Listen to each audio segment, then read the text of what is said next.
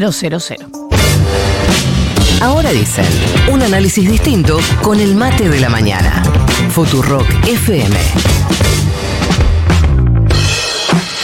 Escuchábamos hace un rato un audio del video en redes que publicó la portavoz de gobierno, Gabriela Cerruti, hablando de las eh, los posteos que había hecho varios, que habían hecho varios libertarios en torno a lo que se estaba dando en algunos supermercados y comercios en distinto, distintos puntos del país. Y estamos en comunicación con ella, con la portavoz de gobierno, Gabriela. Buenos días, Florencia Jalfón te saluda. ¿Cómo te va? Hola Florencia, buen día. ¿Cómo estás? ¿Cómo Gracias. estás, Nico? ¿Cómo están por allí? Bien, gracias por Todo muy bien. atendernos. Em, para tratar de. eh, estábamos nosotros reinterpretando hace un rato el video que habías publicado y nos preguntábamos si te referías específicamente a los posteos de los libertarios o a toda esta situación, si es armada por los libertarios. ¿La podrás explicar? No, yo soy la ministra de Comunicación, por lo tanto me refiero a el clima que fueron generando desde el sábado pasado en las redes eh, y que ayer terminó, culminó eh, mi ley cuando cuando no había pasado nada todavía, porque estaba claro que no había que no había sucedido nada, que lo que había eran grupos de WhatsApp incentivando, que este que había corridas en algunos lugares puntuales, este no se sabía muy bien movidas por quién, pero sí que estaba claro tanto como el Bernie en la provincia como Aníbal Fernández a nivel nacional que esto era organizado y que se estaba armando alguna cosa cuando no había sucedido ningún episodio concreto de los que efectivamente después a la noche sucedieron, mi ley estaba en su cuenta, en sus redes, diciendo que esto era el 2001, que estaban los saqueos este, desatados y que la libertad avanzaba. Incluso yo creo que él mismo se dio cuenta del error porque un poco después hizo un, un otro este, Twitter eh, eh, dando marcha atrás y diciendo que ellos defendían la propiedad privada desde Libertad Avanza. Digo, todo el clima que se fue generando en las redes, que tenemos que considerarlo un, actor de, digo, yo viví muchos momentos eh, difíciles en Argentina en otros momentos, y la verdad es que este actor fundamental que tenemos, que son los grupos de WhatsApp, el TikTok, las redes sociales, el Twitter, no existían, digamos, ¿no? Entonces, nosotros tenemos la obligación de estar mirando eso permanentemente, porque además efectivamente estamos este, candidatos que están de la oposición, que están yendo a las elecciones en octubre y que se mueven básicamente, bueno, ustedes son mucho más jóvenes que yo, así que entienden mucho más que yo de estos temas, aunque las viejas también este, estudiamos sobre esto.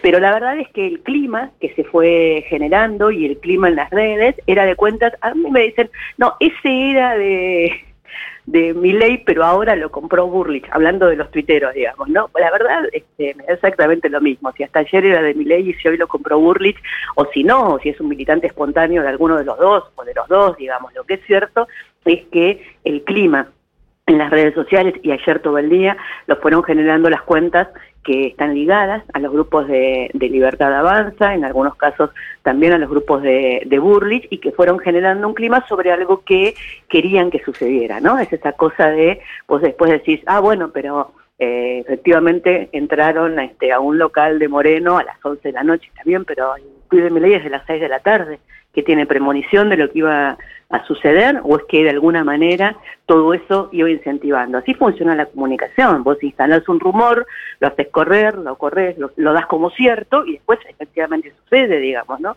Me parece que no tenemos que dejar de pensar permanentemente y estar atentos permanentemente a estas cosas porque son daños muy graves para la democracia. Entonces sí consideras que es algo que desde los libertarios querían que sucediera. Es algo que agitaron en las redes sociales desde el jueves, viernes, mucho más el sábado y el domingo. Digo, el domingo hubo un episodio en Córdoba que fue claramente un episodio criminal en el sentido del penal, de delito, que fue una banda de motochorros que entró a un lugar a, robar. El presidente incluso se comunicó a la tarde con la dueña de ese lugar y efectivamente este, ella le contó que era esto lo que había sucedido, están presos, hay una cantidad de gente presa, digo, tanto en Mendoza ya está detenido quien, quien fue el que instigó uno de los episodios, en Neuquén, los gobernadores de Mendoza, de Neuquén, el intendente de 3 de febrero, que es de Juntos por el Cambio, o sea, me estoy refiriendo a gente que no tiene que ver con nuestra fuerza política, está advirtiendo que esto está sucediendo y que esto está organizado, digamos, ¿no? Está organizado por grupos que organizan a través de un WhatsApp y que Después se genera el clima a través de las redes sociales, el clima propicio de que está sucediendo algo este, o está ahí en la estabilidad, hay caos, hay lo que fuera. Esto digo, la verdad es que lo estamos viendo todos, digamos, me parece que, que no es una novedad lo que estoy diciendo, fue una descripción de la realidad, es una descripción de la realidad, eh, y me parece que en ese sentido hay que ser un poco más responsables, ¿no? Todos. Y efectivamente no tienen nada que ver y lo único que hacen es montarse a una ola de rumores o montarse a una movida en, las redes sociales. Bueno, este, deberíamos ser todos un poco más responsables y entender que las situaciones tienen consecuencias, ¿no? Eh, Gabriela, ¿cómo te va? Nico Fiorentino te Hola, saluda. Nico, buen día. Eh, buen día para vos. De recién ahí mencionaste algunos, pero digo, de los hechos que se registraron hasta ahora, ¿Hay eh, alguno que se parezca a algo así a, voy a usar un término horrible, que digo, un saqueo tradicional, digo, personas en situación de eh, desesperación eh, en busca de eh, bienes de consumo básico como, como alimentos, o lo que detectaron hasta ahora son eh, cuestiones de bandas más organizadas para chorear, básicamente?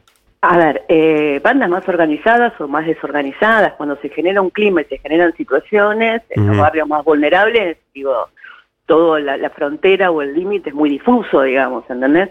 Lo que, y de todas maneras, me- no quiero meterme en un terreno que en el caso de la provincia de Buenos Aires es del gobernador de la, de la provincia de Buenos Aires o de los intendentes, de saber exactamente, porque además este fue muy tarde anoche y unas cosas muy puntuales. Sí, lo que está diciendo Bernie, lo que está diciendo Fernández, que este, es lo que yo repito, es que fueron hechos claramente organizados. Que después los hechos organizados terminan con fronteras difusas, puede ser, digamos, ¿entendés? Pero este, cuando vos ves grupos eh, muy, muy, muy jovencitos, muy a la misma hora, en diferentes, o simultáneamente, o que lo que están buscando no son objetos de primera necesidad, nada por el estilo, todo tiende a, a la foto de que es algo muy muy armado, ¿no? Digamos, y, buscando repercusión, digamos, ¿no? Y eh, por eso una pregunta que correspondería más a Aníbal Fernández o a Bernie, pero eh, te la traslado igual. Eh, ¿Habían eh, recibido algún tipo de advertencia? Por ahí hay, hay un termómetro que siempre se da, que sea sobre todo en los municipios por parte de los intendentes,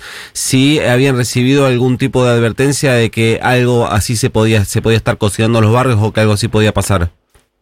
No, la verdad es que esto que te estoy diciendo, digamos, desde ayer, desde muy temprano, el fin de semana más en las provincias, y ayer desde muy, en provincias muy puntuales, digamos, ¿no? en Córdoba, Mendoza, en Neuquén, y ayer desde muy temprano, digo, nada, generaron algunos de estos tipos de episodios acá en la ciudad de Buenos Aires, digo, ¿no? En Once o en Avellaneda, corriendo, hay, hay, uh, hay anécdotas puntuales contadas en las redes, de gente a la que le entró alguien al negocio diciéndole, cerrá, cerrá que van a saquear, digamos, y, y efectivamente no estaba pasando nada, o que este, detienen en un barrio a una me- mechera, le dicen, o sea, un- alguien que estaba robando así, este, y, y lo muestran como saqueo, digo, eso, eh, digo, la verdad es que eh, es difícil muchas veces la comunicación en el momento este, ¿no? De los portales, las redes sociales, las múltiples radios y qué sé yo y todo lo demás, porque uno intenta hablar con cierta profundidad de los hechos o describir con cierta profundidad los hechos y después eso termina en un título que, que, que no es exacto, digamos. Ujú. Entonces uno trata de ser muy cuidadoso permanentemente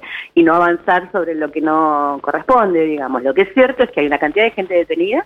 Ayer hay más de 30 personas detenidas, digo aquí, en el Gran Buenos Aires, pero tam- digo en, en Mendoza y en Neuquén tengo entendido que ya están detenidos incluso los que armaron los grupos de WhatsApp que instigaron, o por lo menos ya están este, definidos quiénes son, eh, y que la investigación, por supuesto, este, hay que hacerla y va a continuar, y que, pero que, digo, la gente que comete actos criminales, básicamente que, va a robar, digamos, este, sea mandada, sea organizado, sea como fuera, este, va a ser detenido, va a tener las consecuencias penales que, que correspondan, ¿no? Se nos va el, el programa, Gabriela, pero hay un par de cosas que no quiero dejar de mencionarte. Por un lado, que ayer Patricia Bullrich habló de que si se le descontrolaba la situación al gobierno, entonces tenía que recurrir al estado de sitio. ¿Tenés una mirada sobre eso? Y bueno, Patricia del Burris debe tener añoranzas del 2001 que ella protagonizó. Me imagino que está hablando de, ella misma. Mira, acá tenemos dos candidatos que han sido muy protagonistas, ellos o sus entornos, en el caso de Milei sus entornos y en el caso de, de Burrich ella, de dos situaciones eh, de la Argentina de las cuales todos tenemos muy mala memoria. Digo, Milei se ha rodeado ahora de lo que fue el menemismo terminal, si querés, este, en, en su momento, eh, que fue el menemismo que protagonizó el, la, digo, todo lo que sabemos este con respecto a, cómo lo volvieron loco Alfonsín en el último momento de su gobierno. Y Patricia Bullich fue la protagonista de Clara, del 2001, digamos. Entonces me parece que son dos candidatos que construyen su discurso público en base a la misma añoranza que ellos tienen de que este, la democracia este, cruja y se desestabilice en lugar de lo que todos esperamos, que es seguir con el proceso normal que tenemos que tener. Hubo una primaria, hubo una primaria donde tres candidatos sacaron más o menos la misma cantidad de votos, donde muchísima gente no fue a votar y mucha gente se expresó con el voto en blanco, y tiene que haber una, hay una elección general en octubre donde recién ahí vamos a saber si o en la primera o en la segunda vuelta cuál es la decisión del conjunto de la ciudadanía argentina sobre el futuro de este país, ¿no? Gabriela, la última de mi parte sobre otro tema que la verdad que, que tenemos en línea no quería dejar de preguntarte. ¿No es extraño que habiendo habido una elección presidencial de carácter nacional y que eh, un día después de esa elección haya habido una eh, devaluación, no se haya manifestado el presidente de la Nación? Mira, el presidente está trabajando todos los días, mucho. Ayer estuvo reunido, digo, además de, siguiendo, por supuesto, este tema. En la mañana recibió en la residencia de Olivos al, eh, a García Cuerva, el obispo en la ciudad de Buenos Aires. Luego estuvo con las ministras Tolosa Paz y y Kelly Olmos y gente del Ministerio de Economía, viendo un tema que, vienen hablando con el ministro Massa con respecto a la suma fija y esos temas que hay que resolver en los próximos días. Digo, el, presidente, que es lo que le explico a los colegas de la Casa Rosada, este, está permanentemente trabajando y siguiendo los temas. Eh, esto no quiere decir que tenga que salir a hacer declaraciones públicas o actividades públicas, porque me parece que son como dos cosas diferentes y que el presidente habla cuando considera que tiene que hablar o tiene que decir algo, tiene que expresarse sobre una situación. En el marco de la campaña, obviamente el que habla es el candidato y lo que preservamos es la fortaleza del candidato y que sea el candidato quien se exprese y después lo que hace permanentemente es estar trabajando para que se resuelvan las cosas, digo, ¿no?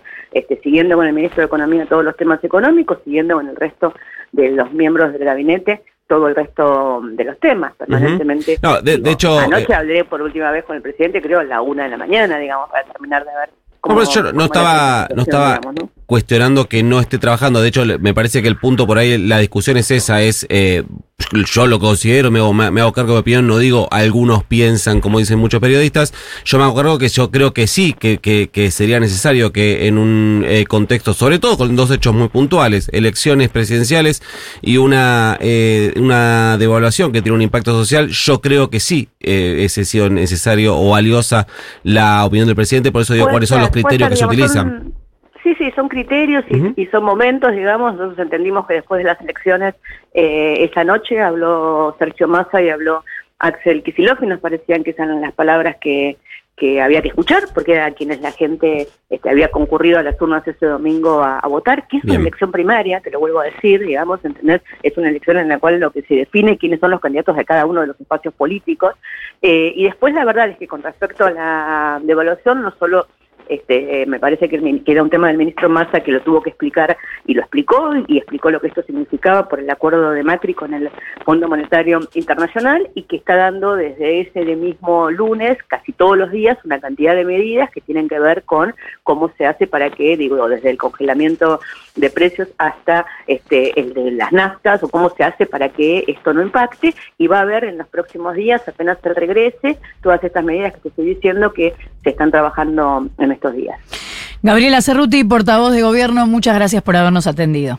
Gracias a ustedes por llamarme. Buen día. Buen día. Son las nueve en punto de la mañana. Se nos